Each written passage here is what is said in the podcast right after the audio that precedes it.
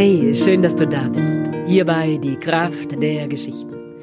Dein Podcast für pure Inspiration, für mehr Lebensfreude, für mehr Intensität in deinem Leben.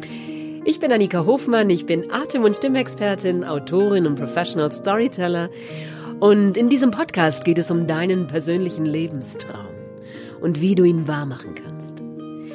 Dieser Podcast soll wie ein Herdfeuer deiner Seele für dich sein. Ein Herdfeuer, an dem du innehalten kannst. Kraft schöpfen, Inspiration sammeln und dann deinen Weg gestärkt weitergehen. Ich freue mich ganz besonders, dass ich heute wieder ein Interview für dich habe. Ich war bei Gesiko von Lübcke, er lebt in der Gemeinschaft in Sulzbrunn und er ist Leiter der Vision Quest, der Visionssuche. Er ist Autor von mittlerweile sieben Büchern und Journalist und er ist ein Pionier of Change, ein Wegbereiter einer neuen Zukunft. In diesem Gespräch geht es darum, wie du deine Angst überwinden kannst, wie du Lebenskrisen meisterst und wie du die Geschichte deines Lebens umschreiben kannst. Es ist ein so spannendes und so berührendes Gespräch. Ich freue mich so sehr, es mit dir zu teilen und ich wünsche dir jetzt ganz viel Freude mit der heutigen Folge.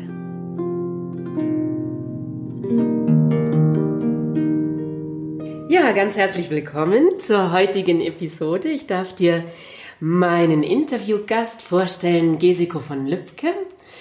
Und wir haben uns schon einmal vor einem Mikrofon gegenüber gesessen. Da hast du mich interviewt über die Reise als fahrende Geschichtenerzählerin durch das Land.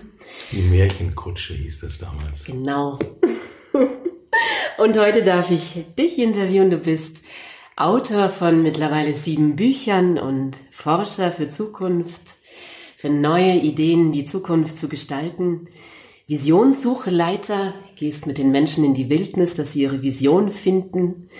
Vater bist du auch und für mich auch ein ganz großer Geschichtenerzähler, weil du für deine Arbeit beim Bayerischen Rundfunk vielen weisen Menschen begegnet bist, Schamanen, Stammesführern, Friedensstiftern, den Trägern des Friedensnobelpreises und da viele, viele Geschichten gesammelt hast, die eine neue Zukunft schreiben. Herzlich willkommen. Ja, schön, dass es geht. Und meine erste Frage wäre, was gerade so für dich von all diesen vielen Aspekten das Wichtigste ist. Du lebst hier auch in der Gemeinschaft in Sulzbrunn, bist da auch sehr aktiv, hast das zweite Symposium ins Leben gerufen über eine neue Form des Alterns. Was so von all den vielen Sachen, Visionssucheleiter und Autor, Journalist, Gemeinschaftsleben, aber was ist gerade so das Wichtigste in deinem Leben? Ja, ich habe zwischendurch das Gefühl gehabt, ich bin Begleiter von Übergängen. Also auf der einen Seite begleite ich Menschen durch persönliche Übergänge in ihrem Wachstumsprozess.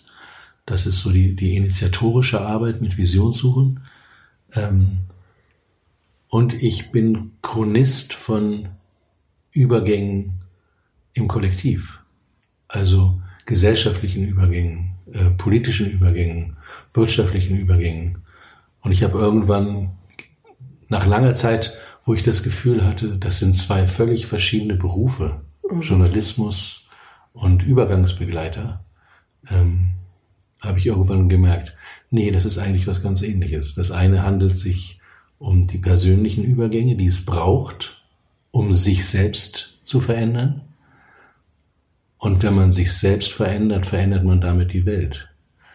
Und das andere sind die kollektiven Übergänge, die wir auch gerade erleben, wo eine neue Welt geschaffen wird, wo deutlich ist, dass wir am Ende einer, eines Weltbildes stehen, was sich erschöpft hat, was nicht mehr funktioniert, womit wir an die Wand fahren und wo wir ein neues Weltbild brauchen, eine neue Sicht auf die Wirklichkeit eine neue Sicht, die Welt zu verstehen, eine neue Sicht auch uns selbst zu verstehen. Und das kann nicht nur im Außen stattfinden, sondern um die Welt zu verändern, müssen wir uns selbst verändern. Und da an dieser Schnittstelle von persönlicher Veränderung und von kollektiver Veränderung, da halte ich mich auf. Also ich begleite Menschen in persönlichen Veränderungen und ich erzähle Geschichten davon, was passiert, wenn Menschen sich verändern und wie man die Welt verändern kann. Und erzähle Geschichten, wo es gelungen ist, die Welt zu verändern, um Mut zu machen, sich persönlich zu verändern.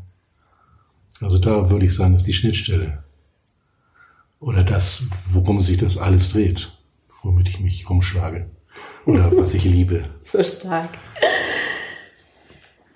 Ja, ich habe dich damals kennengelernt als Visionssuche, Leiter und mich fragen die Menschen auch öfter, also dann sagst du, du lebst deine Vision und machst es, was du liebst, mit viel Begeisterung, aber ich weiß ja gar nicht, was es eigentlich ist. Könnte ich sie jetzt zu dir schicken und sagen, geh doch mal mit Gesiko auf Visionssuche und finde deine Vision. Und was geschieht dann? Ja, dazu muss ich vielleicht ein bisschen ausholen und erzählen, was die Visionssuche ist. Weil es ist ja nicht so, dass ich denen jetzt irgendwas da in der Visionssuche erzähle, sondern ich stelle den, ich stelle den Rahmen zur Verfügung, wo sie mit sich selbst in den Prozess gehen. Ähm, oder ich setze ihnen die Brille auf. Durchschauen müssen sie selber. So. Ähm, eine Visionssuche ist ein Übergangsritual, ähm, was aufbaut auf uralte Übergangsrituale in aller Welt. Über Übergangsrituale sind wahrscheinlich das älteste Ritual, was Menschen sich ausgedacht haben und was global vorkommt. Und es ist eigentlich nur die Ausnahme, dass es bei uns das nicht mehr gibt. Ähm, weil es das überall zu allen Zeiten gegeben hat. Ähm, Übergänge werden Übergänge passieren im Leben. Jeder geht durch biologische Übergänge, vom Kind zum Jugendlichen, durch die Pubertät, durch ähm, Partnerschaft, Kinderkriegen, Krisen, Lebensmittel, ähm, Alter, Sterben, alles Übergänge, die, wenn wir sie nicht markieren, verschwimmen sie. In unserer Gesellschaft wollen die Leute nicht alt oder nicht erwachsen werden, sondern sie wollen ewig jugendlich bleiben. Und so sieht die Gesellschaft auch aus. Sie, viele Leute sind einfach nicht erwachsen, weil sie den Schritt nicht gemacht haben in die Eigenverantwortung, sondern sich irgendwie lenken lassen oder protestieren oder im Konflikt sind mit der Welt und mit sich. Also wir brauchen Übergänge, die begleitet werden. Wenn das nicht geschieht, glaube ich, entsteht seelische Krise. Und wenn Veränderung sich nicht ermöglicht, dann entsteht Depression. Dann, ver dann verhindern wir, indem wir was runterdrücken, die seelische Veränderung, die passieren will. Und insofern sind Übergangsrituale Möglichkeiten, Veränderungen im Leben zu bestätigen. Ähm, Leute gehen nicht auf Visionssuche, weil sie sich ändern wollen, sondern weil sie sich verändert haben. Weil sie schon rausgewachsen sind über ihr eigenes Bild und schon weiter sind, als sie eigentlich von sich glauben. Und das gilt es rauszufinden und das gilt es anzuerkennen, das gilt es dann im Leben umzusetzen. Also insofern sind Visionssuchen so ein bisschen ein Tritt in den Hintern, das zu leben, was man eigentlich schon fast ist. Da treffen sich Menschen an einem möglichst schönen, abgelegenen Naturort, auch wenn das in Deutschland mittlerweile immer schwieriger ist, solche Plätze zu finden, ähm, und setzen sich erstmal vier Tage damit auseinander, wo sie in ihrem Leben stehen, was abgeschlossen werden will und was, was neu begonnen werden will. Also es ist man sagt, eine Initiation beginnt mit einem Ende und endet mit einem Anfang. Mhm. Ähm, man beginnt mit einem Ende, wo man sagt, so, bis hierhin bin ich gegangen, der Lebensbogen schließt sich und ich will bewusst diesen, dieses Sterben des Alten und die Geburt des Neuen rituell erleben, ausdrücken, verkörpern, richtig tief erleben. Und dann gehen die Menschen, nachdem sie rausgearbeitet haben, wo sie, an welcher Lebensschwelle sie stehen und was beschlossen werden will und was neu angefangen werden will, gehen sie für vier Tage fastend alleine an einen Platz in der Natur, den sie sich selber auswählen und sind da vier Tage einfach ohne Handy, ohne Beobachtung, ohne Rolle, manchmal auch ohne Kleidung, ähm, Sie sind einfach mit sich selbst und äh, begegnen sich unmittelbar selber, ohne Filter, ohne Maske, ohne Rolle.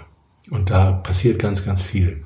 In diesem tiefen Kontakt zur Natur ähm, wo quasi die Seele die Möglichkeit hat, sich auszudrücken, sich zu zeigen, sich in der Natur wiederzufinden.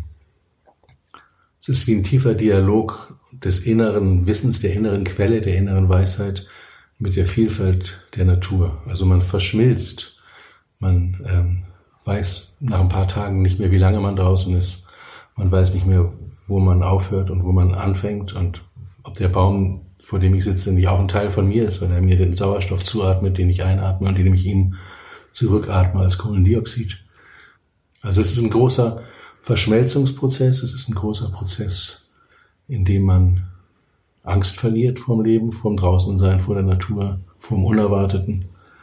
Ähm, und es ist ein Prozess, in dem man die Möglichkeit hat, Bilanz zu ziehen in seinem Leben und sich neu auszurichten. Und die Leute kommen dann zurück mit einer Geschichte. Die haben total viel erlebt in diesen vier Tagen, innerlich und äußerlich.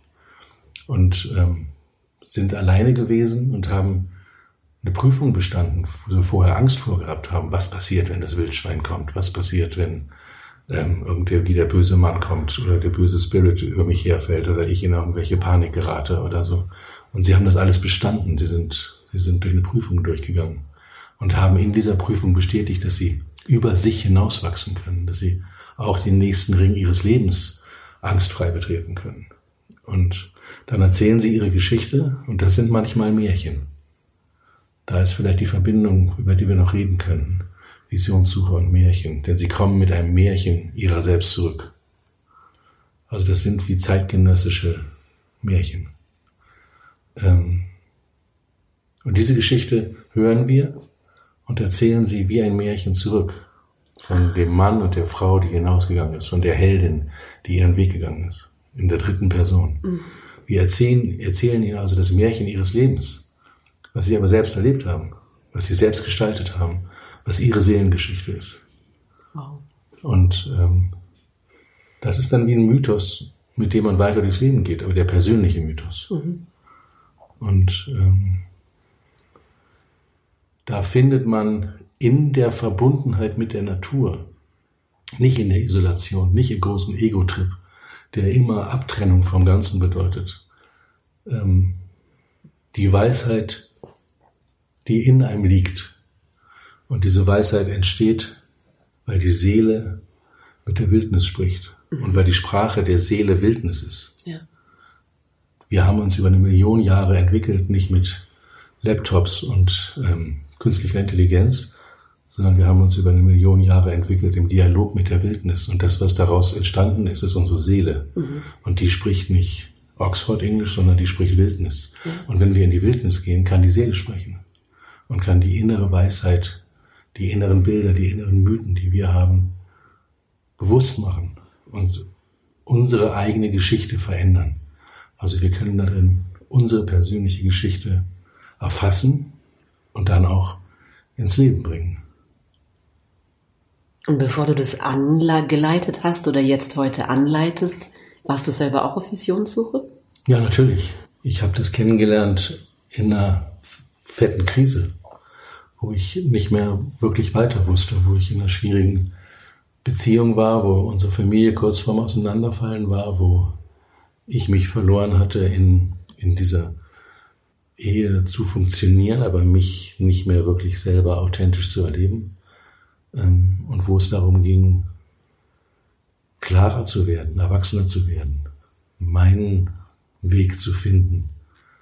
Und war dann voller Angst, da rauszugehen. Also bei meiner ersten Visionssuche hatte ich die Hosen gestrichen voll, weil ich Angst vorm Dunkeln hatte, weil ich Angst davor hatte, alleine zu sein, weil ich ähm, Angst hatte vor Dämonen und ähm, Mördern und was weiß ich was allem. Mhm. Und mich monatelang darin geübt habe, nachts jeden, jeden Tag, jede Nacht ein bisschen weiter ins Dunkle reinzugehen, damit ich das überhaupt aushalte.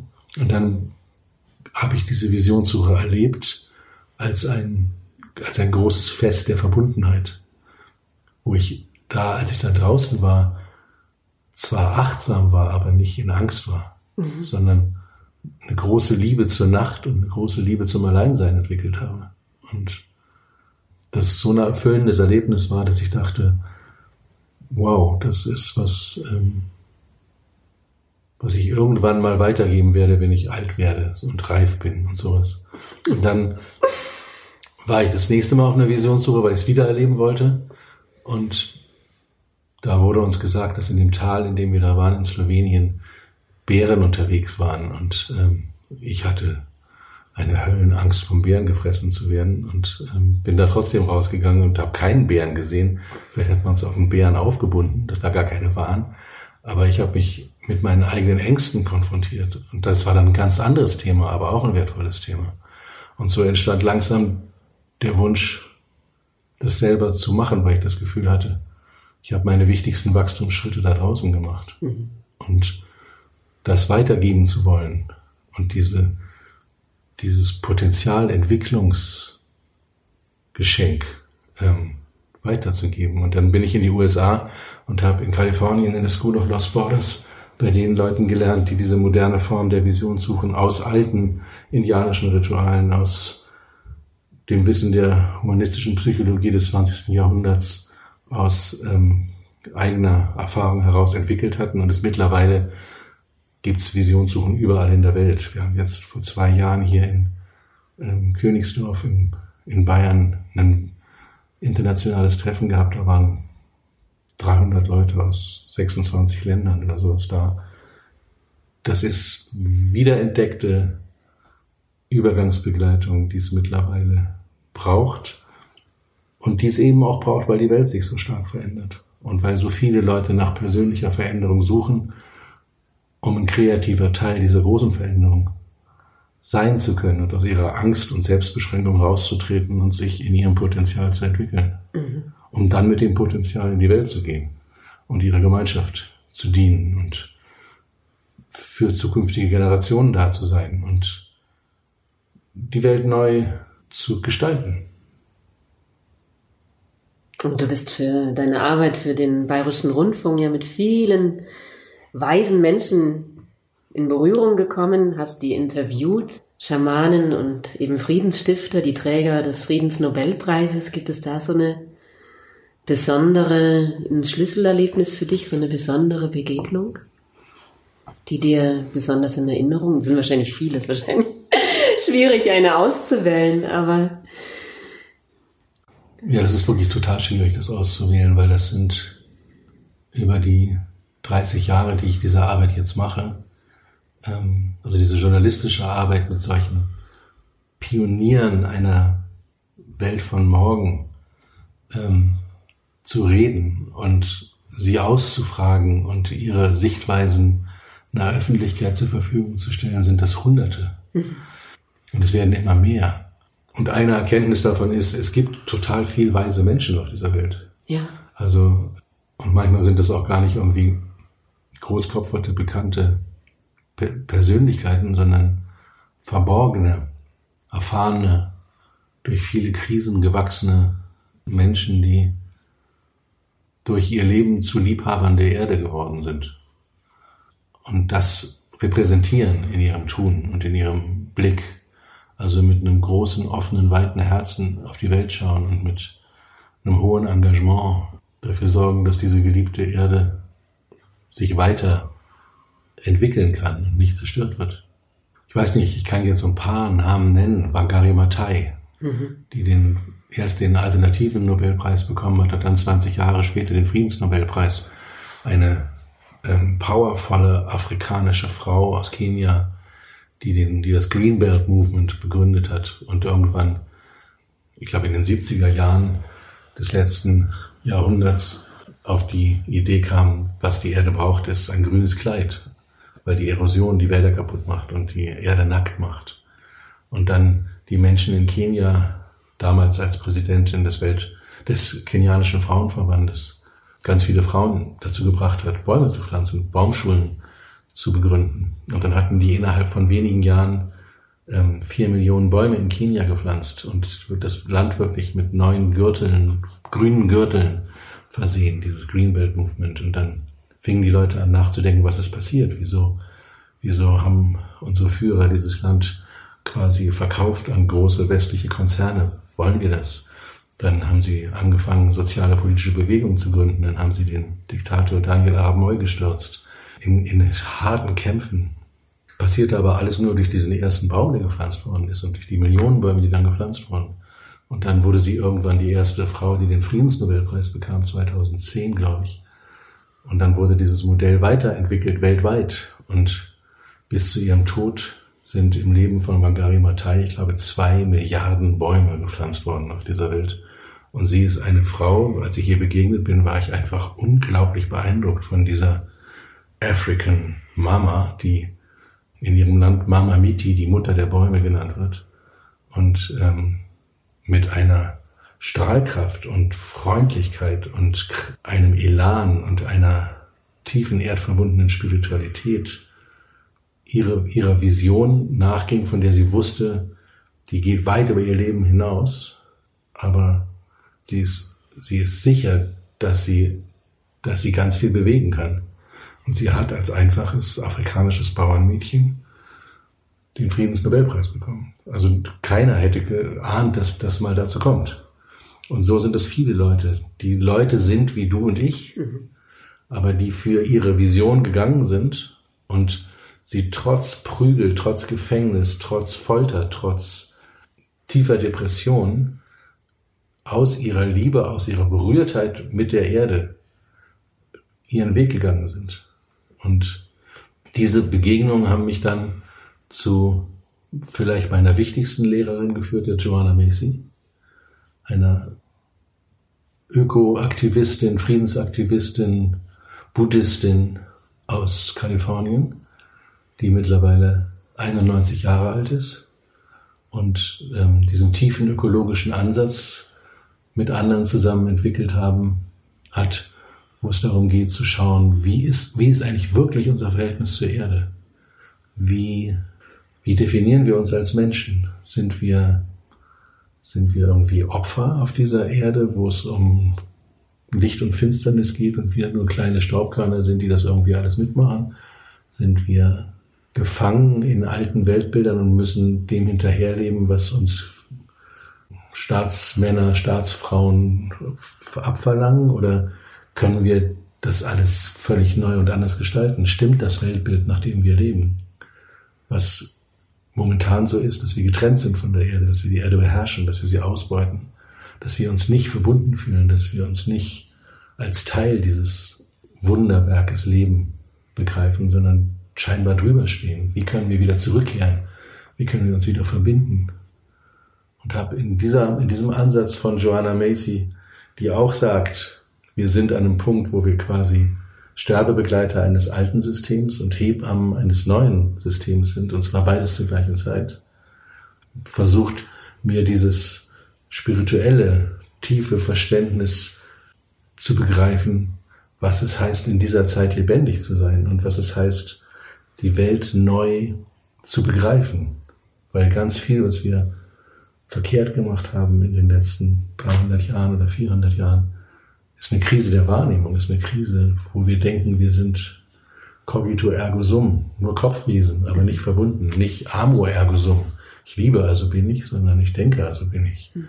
Und damit abgetrennt sind und Kontrollierer geworden sind, Beherrscher geworden sind, aber nicht Verbundene, nicht, nicht Teil dieses Ganzen. Und ich glaube, die neue Geschichte, die wir gemeinsam finden und erzählen müssen, ist eine Geschichte der Verbundenheit und eine Geschichte der Bezogenheit und eine Geschichte der Liebe und eine Geschichte des sich immer wieder Verbindens. Und es muss eine Geschichte sein, wo wir die Konsequenzen der alten Geschichte, die lebt, also die Geschichte des Kapitalismus, die Geschichte des Imperialismus, die Geschichte von Ausbeutung, die Geschichte von Menschenrechtsverletzungen, wo wir all diese Geschichten auch erzählen müssen, diese Geschichten des Leidens, um klarzumachen, wir sind auf dem falschen Weg. Und wir müssen uns dann von diesen Geschichten berühren lassen, wirklich tief im Herzen berühren lassen, damit die zum Treibstoff werden für unsere, für unsere Bereitschaft zu lieben. Mhm. Also wir können nicht nur einfach uns spirituell irgendeinem rosaroten Himmel entgegen meditieren, sondern wir müssen das, das Leid der Erde sehen, anerkennen, wahrnehmen, betrauern und aus diesem mit dem Herzen verbunden sein, andere Wege bereit sein zu gehen und mit zu unterstützen. Und die ganzen Menschen, die ich auf der Welt getroffen habe, die, die für diesen, für diesen Liebesweg gehen, sind gleichzeitig Leute, die bereit sind, in die Wunden zu schauen und ihren Finger in die Wunde zu legen und genau hinzuschauen und sich berühren zu lassen und die dann angefangen haben, was zu machen. Und das kann jeder von uns sein. Das kann Lieschen Müller aus Hintertupfingen sein, die, die dann aus dieser Berührtheit aktiv wird und im richtigen Moment die richtige Idee hat und damit andere berührt, die mitmachen und damit Welt verändern wirken kann. Das jüngste Beispiel ist Greta Thunberg. Mhm. Ein Schulmädchen, die einfach gesagt hat, ich halte es nicht mehr aus. Ich gehe nicht mehr in diese Schule, die mir, die mir das falsche Weltbild vermittelt und die sich hingesetzt hat und damit, ohne dass sie ahnte, was sie da tut, zu einer weltweiten Symbolfigur des Ich mach da nicht mehr mit wurde. Und Millionen von Jugendlichen in der ganzen Welt berührt hat, die an dieser Schwelle standen von ich muss wohl das mitmachen, aber eigentlich will ich es nicht. Mhm. Und was jetzt aus dieser Friday for Future Bewegung wird, wissen wir noch nicht. Aber es ist ein Zeichen, dass einzelne Menschen, die ihre Geschichte in die eigene Hand nehmen, aus ihrer Berührung heraus die Welt verändern können. Und das finde ich wunderschön. Ich lerne gerade ganz viel beim Zuhören. Also das macht uns eigentlich so stark, wenn wir tatsächlich anschauen, wo wir verletzt worden sind. Mhm. Und ja. das ist dann unser Antrieb, hast du gesagt, Motor für die Verwandlung. Ja. Mhm. Ja, die Welt ist voll von Traumata. Und wenn wir die verdecken, werden wir immer toter. Ja. Und wenn wir uns mit denen beschäftigen, und das tut weh, das kann wehtun, das kann auch die Angst auslösen, verrückt zu werden in dieser zwischendurch unaushaltbaren Welt. Aber die, die, die Erfahrung ist, wenn wir uns auseinandersetzen, werden wir nicht verrückt, sondern wir werden liebender, wir werden mitfühlender. Wir weiten unsere Identität von dem kleinen Individuum, was sich verstecken muss, um nicht zerquetscht zu werden, zu einem Teil eines großen Organismus. Und wenn ich Teil dieser Welt bin und spüre, was die Welt spürt, dann werde ich zum Wahrnehmungsorgan dieser Welt. Und dann werde ich auch zum, zu einer Neurone im kollektiven Gehirn dieser Welt, im kollektiven Wissen, in der kollektiven Intelligenz dieser Welt, die andere Neurone berührt und das ganze Bewusstsein verändern kann. Mhm.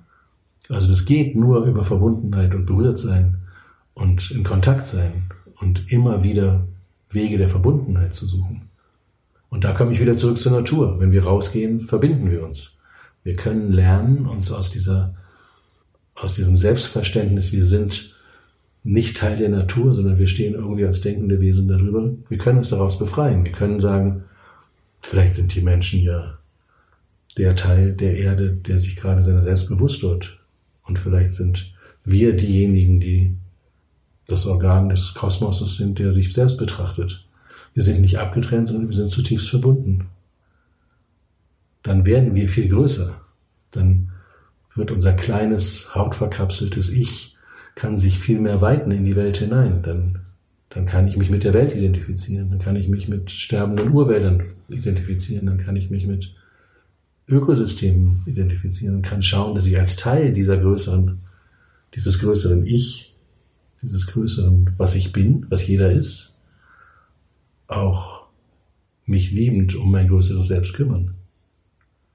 Und dann treten wir raus aus diesem Anthropozentrismus, aus dieser Selbstbezogenheit, aus dieser Kontrollwelt und werden in einer Art vielleicht auch mystischer Verbundenheit mehr zu Liebenden, mehr zu Handelnden, mehr zu Gestaltenden. Und daraus kann sich eine neue Geschichte entwickeln. Das wäre jetzt meine nächste Frage gewesen, was du persönlich machst, wenn dieser Schmerz oder das Leid dich überwältigt. Also was, was gibt dir Kraft, dann wieder positiv in die Zukunft zu schauen? Ich mache immer wieder auch irgendwie Geschichten journalistisch, wo ich in irgendwelche Abgründe reinschaue, klar.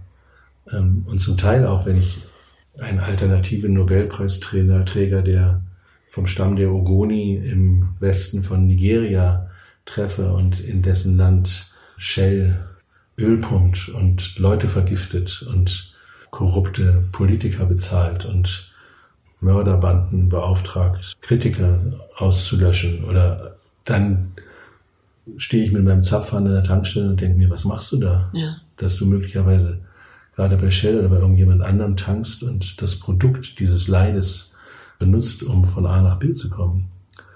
Dann stehe ich zwischendurch auch vor, vor dem Nichtwissen, vor dem keine Ahnung, wie gehe ich damit um. Also wir sind da immer wieder in Situationen, glaube ich, gefangen, wo, wo wir schlicht nicht wissen, was die Antwort ist. Aber dann wieder zu gucken, was kann aus diesem Leid der Ogoni entstehen? Was, was für Bewegungen sind in Nigeria entstanden oder rund um die Welt, um andere Formen von Energiegewinnung zu suchen? Oder was hat das mit der Identität dieses Volkes gemacht, durch solche schrecklichen Erfahrungen zu gehen, wo ihre Führer erhängt und in Schauprozessen hingerichtet und sonst was worden sind?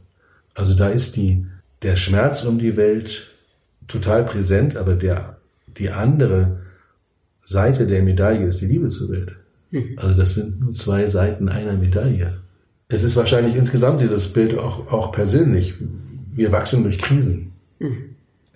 Und gleichzeitig versucht unser System, unsere Kultur, unsere Politik, unser Weltverständnis Krisen auf jeden Fall zu vermeiden. Aber wir wachsen durch Krisen. Und auch diese kollektive Krise der Welt ist eine Wachstumskrise. Sie mag manchmal so ausschauen, als wäre sie eine absolute Zerstörungskrise und als wären wir am Ende unserer Geschichte. Aber das ist nichts anderes als die Erkenntnis, dass wir mit dieser Geschichte untergehen. Also wir die Geschichte ändern müssen, um das Leben fortsetzen zu können als bewusste Menschen. Wir sind erst, glaube ich, am Beginn des Erwachsenwerdens als Menschheit. Mhm. Und wir sind in einem Initiationsprozess kollektiv wo wir anerkennen müssen, was wir angestellt haben mit dem Weltbild, was wir mittlerweile rund um die Welt durchgesetzt haben und anerkennen müssen, dass diese Geschichte nicht weiter erfolgreich sein kann, sondern dass die zutiefst zerstörerisch ist. Ob es über Klimawandel, über Ressourcenausplünderung, ähm, Erosion der Böden, ähm, Verlust des Wassers, Abschmelzen der Polkappen, whatever die Perspektive ist düster mhm. und wird wahrscheinlich für die nächsten 100 Jahre eher düsterer. Aber wir haben die Möglichkeit, die Geschichte so umzuschreiben, dass die dritte, vierte Generation nach uns ein anderes Leben lebt. Das lässt sich jetzt wahrscheinlich nicht mehr verhindern, dass unsere Kinder und Kindeskinder in einer schwer geschädigten Welt leben. Aber das, was wir heute machen, bestimmt über das, was die vierte, fünfte, sechste, siebte Generation nach uns möglich machen wird.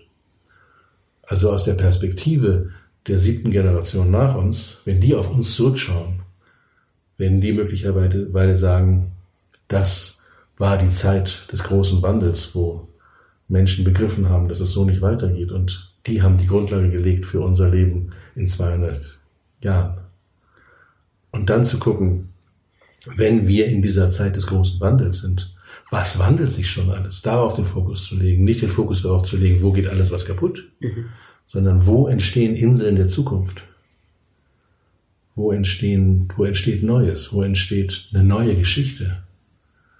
Und die zu erzählen. Ja. Und da sind wir uns ähnlich. Du erzählst Geschichten von alten Weisheiten und ich erzähle Geschichten von neuen Weisheiten.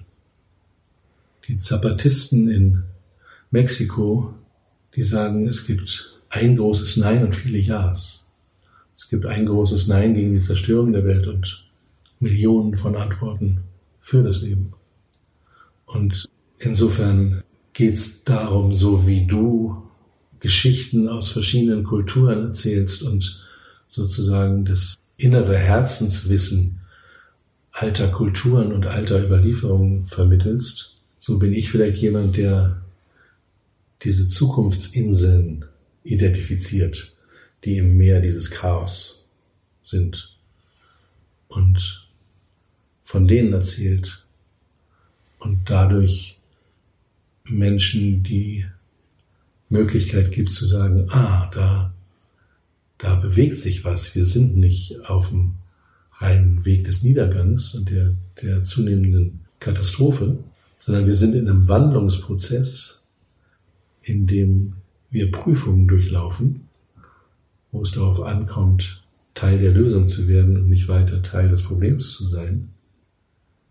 Und über diese Geschichten von Veränderung, von Transformation, von innerem und äußerem Wandel Mut zu gewinnen, dem eigenen Herzen zu folgen und den Wandel in den eigenen, in der eigenen Gemeinschaft, in den eigenen vier Wänden, in der eigenen Familie, in der eigenen Paarbeziehung, in der eigenen Liebe zu unseren Kindern umzusetzen und damit Teil dieses großen Wandels zu sein. Und dieser große Wandel kann darin bestehen, dass man äh, protestiert gegen Entscheidungen gegen das Leben, wo immer es nötig ist. Dieser Wandel kann darin bestehen, dass man modellhaft Lösungen aufbaut, dass man einen Waldkindergarten gründet, dass man eine Gemeinschaft gründet und da lebt und andere Formen der Konfliktregulation findet oder der, des Gemüseanbaus oder der regenerativen Landwirtschaft oder sonst was. Ähm, und er kann darin bestehen, dass man das Denken und Fühlen verändert und sich mit seinen eigenen Traumatisierungen auseinandersetzt und da aufräumt, dass man auf eine Vision zurückgeht und sich bewusst entscheidet für den Weg, den man gehen will. Aber dieser Wandel findet überall statt, mit jedem Waldkindergarten, mit jeder Reformschule, mit jedem Feld, was ökologisch angebaut wird, mit jeder Bewusstseinsveränderung, mit jedem therapeutischen Prozess. Also das ist eine riesengroße Transformationswelle, die, glaube ich, immer mehr wächst. Und natürlich sind es zwei verschiedene Kräfte.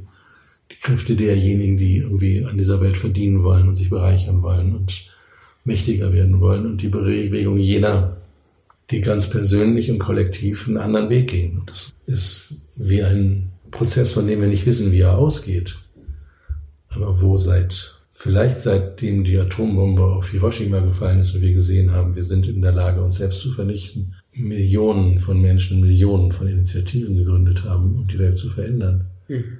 Momentan es so aussieht, als wäre der Prozess der Veränderung wieder rückläufig, aber ich denke mir, dass auch ein Trump in den USA, in den USA ganz viel an Bewusstheit und Widerstand auslösen wird, was vielleicht, man vielleicht in zehn Jahren sagt, wenn dieser Verrückte nicht gewesen wäre, dann wäre unsere Bewegung mhm. nicht so stark geworden, die Welt zu verändern. Also wir wissen nicht, wie es ja. ausgeht, aber wenn wir aufgeben, dann ist es keine Lösung. Und wenn wir, ja, Joanna Macy hat mal gesagt, wenn wir jetzt da sitzen und sagen, die Welt geht unter, bleiben wir passiv. Wenn wir davon ausgehen, dass irgendjemand anders es für uns machen wird, bleiben wir auch sitzen und sind passiv. Also wir brauchen wir brauchen die existenzielle Unsicherheit, wie es ausgeht, um den Arsch hochzukriegen und es selbst zu machen. Also wir brauchen aktive Hoffnung. Ja. Und das geht nur, indem jeder seinen Teil macht. Du deine Geschichten erzählst und ich meine Geschichten erzähle. Ja. Und ähm, du in deiner Familie deine Kinder so erziehst, dass sie gestärkt in diese schwierige Welt reinwachsen und ähm, ich hier in der Gemeinschaft versuche, Wege zu finden und vorzustellen, wie man anders leben kann. Ja. Und so die Welt mit ganz vielen anderen solchen, ich sage immer Imagozellen, Schritt für Schritt neu zu gestalten und die Geschichte, unsere persönliche Geschichte und die Geschichte der Welt umzuschreiben. Ja. Und das ist vielleicht das, das Geheimnis, das wir erst in den letzten paar, paar Jahrzehnten entdeckt haben, dass wir nicht gezwungen sind, falsche Geschichten weiterzuleben, sondern dass wir in der Lage sind, unsere Geschichte umzuschreiben, unsere Geschichte zu erkennen, zu schauen, ist es wirklich unsere oder ist es die von Mama und Papa oder ist es die von Donald Trump oder Angela Merkel oder irgendwelchen falschen Vorbildern? Oder haben wir eine eigene Geschichte, die wir, die wir umsetzen können? Und zu sehen, dass die Geschichte, die wir in den Schulen erzählt bekommen haben von industrieller Revolution und christlicher Schöpfungsgeschichte und macht euch die Erde untertan und diesem ganzen Blödsinn, ist das eine Geschichte, die uns weiterhin dient oder nicht? Mhm. Und dass wir dann sie umschreiben können. Und dass wir unsere eigene Geschichte umschreiben können. Also dass wir unser, dass wir die Realität gestalten können,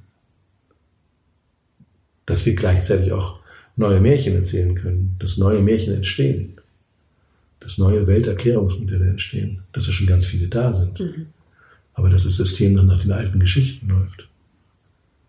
Und solange das so ist, werden die alten Geschichten weiterhin Unglück bringen. Und wenn wir neue Geschichten finden, haben wir die Möglichkeit, uns weiterzuentwickeln. Ja. Also da an diesem Punkt zu arbeiten und das in kleinen Dosen. Ich glaube, darum geht es heute. Gibt es für dich noch ein Bild persönlich, wie du dir eine Vision, wie du dir deine Zukunft vorstellst oder was ein Leben wie das sein könnte, im Verbundenheit, im Einklang mit allem, was du gelernt hast? Nee. ähm, ich glaube, dass das ständig in Bewegung ist. Ja. Und dass, ähm, dass ich immer weiter dazulerne und dass mein Leben, dass sich das Puzzlebild meiner Erfahrungen immer mehr vervollständigt und dass ich vielleicht am Ende vollständiger bin, als ich es jetzt bin. Aber ich weiß noch nicht, wie das Bild ausschaut. Ich weiß nur, dass ich, dass ich daran weiter webe und das Alter nicht darin besteht, irgendwie schwächer oder ähm, weniger oder blöder oder weniger kreativ zu werden, sondern dass ich das Gefühl habe, diese Vielfalt von Einsichten und von Bildern und von Begegnungen und von Ausprobieren wird eigentlich immer intensiver. Ich liebe immer mehr, ich fühle immer mehr, ich äh, traue mich immer mehr. Und das weiß ich noch nicht, wo es mich hinführt. Und es ist spannend. Und es ist herausfordernd. Und ich bin nicht weise. Ich bin, habe ganz viele Fragen und ähm, erlebe mich immer wieder in heftigen Konflikten, aber komme immer schneller wieder raus. Also und und mag auch keine Krisen, wenn sie gerade da sind, aber weiß, dass ich sie brauche, um zu wachsen. Ja. Weiß, dass das Leben nicht linear ist, sondern kreisförmig und dass ich, dass ich in Kreisen wachse und dass es keine Sackgassen gibt, dass es nur Herausforderungen gibt. Und es klingt jetzt sehr weise, aber natürlich, wenn ich gerade in einer Krise bin, dann finde ich das auch nicht lustig. Aber es sind alles Wachstumskrisen. Mhm. Und das verändert die Perspektive und den Optimismus und die aktive Hoffnung weiterzumachen. So schön. Ja, gibt's noch, gibt's etwas, wofür du jetzt, heute besonders dankbar bist? Boah. So viel. Ich glaube, dass Dankbarkeit überhaupt der Schlüssel ist. Dankbarkeit ist, wenn es funktioniert, die Kraftquelle überhaupt. Weil dann bedroht uns diese verrückte Welt viel, viel weniger, wenn wir dankbar sind. Dann sind wir viel, viel unabhängiger gegenüber den Verlockungen des Konsums und des Mitmachens in diesem zerstörerischen System. Wofür ich dankbar bin, was weiß ich, das können meine Kinder sein, das können das Zimmer hier, in dem ich in der Gemeinschaft lebe, sein, das kann die Liebe zu meiner Partnerin sein, das kann der nächste Spaziergang durch den Wald sein, das kann meine körperliche Empfindungsfähigkeit in der Berührung sein. Das kann, das kann die letzte Woche sein, wo wir dieses Symposium Fadig Alternativ, eine neue Kultur des Alterns gemacht haben. Das kann mein nächster Workshop zur tiefen Ökologie im Tempelhof sein. Das kann die nächste Visionssuche sein. Das sind immer totale Herzens, Herzenszeiten, Hochzeiten, wo Dankbarkeit und Liebe im Feld ist. Also ich glaube, Dankbarkeit ist der Treibstoff und die Verwurzelung für Veränderung. So schön. Wenn man dich jetzt irgendwie noch mehr wissen möchte oder dich näher kennenlernen möchte, man kann bei dir eine Visionssuche machen oder ein Seminar besuchen, dich auch einladen, einen Vortrag zu halten. Oder habe ich noch was? Was, was wäre noch wichtig? Ich kann jetzt noch sagen, meine Bücher kaufen. Ja, genau. Über die Visionssuche hast du geschrieben und habe, über die tiefen ich habe über Ökologie. Die, über, die, über die Projekte des alternativen Nobelpreises, über diese mhm. tollen Projekte dieses 40 Jahre alten Preises, der an Pioniere der Veränderung verliehen wird. Da habe ich viel drüber geschrieben. zwei Bücher über das Wissen, das alte Wissen für eine neue Zeit von den Schamanen des 20. Jahrhunderts habe ich geschrieben. Es gibt viele Geschichten von mir im Radio, wo ich für die ARD Features über neue Sichtweisen, neue Projekte, neue Modelle gemacht habe und die man sich irgendwie im Internet zum großen Teil noch runterladen kann, wenn man einfach auf Podcast und Gesiko, BR, WDR, HR, sonst irgendwas geht. Ja. Genau. Oder hier in Sulzbrunn sich zu gucken, was, was ist das nächste Symposium? Wir haben jetzt eins gemacht, Rebellen des Friedens über Spiritualität und politische Aktion mit Leuten aus aller Welt. Wir haben jetzt das über die neue Kultur des Alterns gemacht. Es steht an, eine über Wasser zu machen, über die Heiligkeit des Wassers. Wow.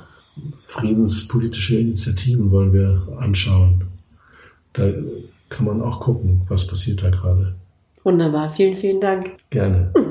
Lass uns gemeinsam Geschichten der Veränderung erzählen. Ja, genau. Oh. Oh.